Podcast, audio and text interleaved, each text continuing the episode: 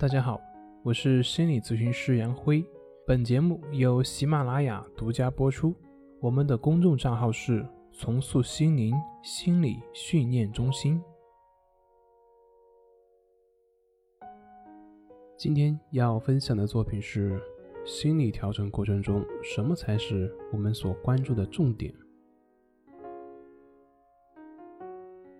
有强迫症的一个朋友，他问我，说：“是不是自己控制住了洗手，他的强迫症就好了呢？”从这里，我们就需要知道什么才是我们真正的问题、真正的症状。就像前面那位强迫洗手的朋友，他的问题是不是只是洗手这个问题呢？是不是控制住了洗手，那么就说明他的强迫症好了呢？其实不是的，洗手并不是什么问题。比如我们看很多运动员。他们每天会重复性的去做某一个动作几百次、上千次，但是并不会有人说他们是强迫症。为什么呢？从他们的表现来看，他们都是重复同样一个动作。为什么有的我们会称之为强迫症，而有的却并不会认为有什么问题？他们的区别是什么呢？他们的区别就在于内心。有没有恐惧？有没有排斥等等这样的心理冲突？运动员并不会认为这个动作不应该出现，而做了这个动作之后呢，也不会去谴责自己为什么又做了。所以，运动员是不存在心理冲突的。也就是说，他们的行为本身并不是问题，问题是这个行为背后的心理是不是有心理冲突，是不是感觉很难受？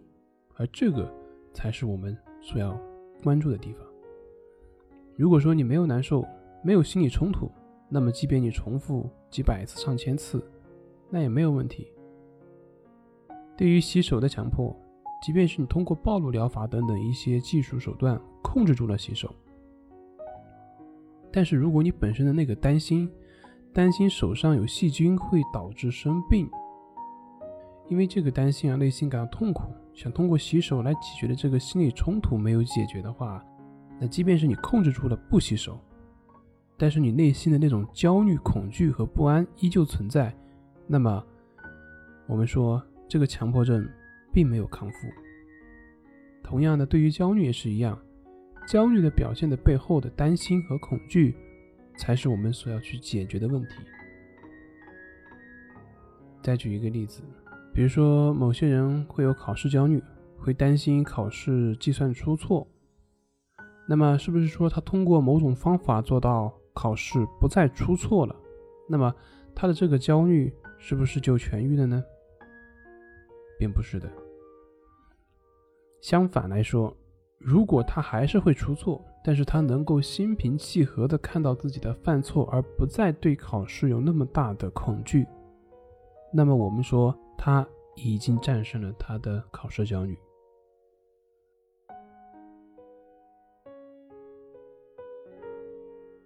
所以，我们真正所处理的对象是这个行为背后的担心、焦虑，这个背后的排斥，而这个才是我们所应该注重的地方。好了，今天就分享到这里，咱们下回再见。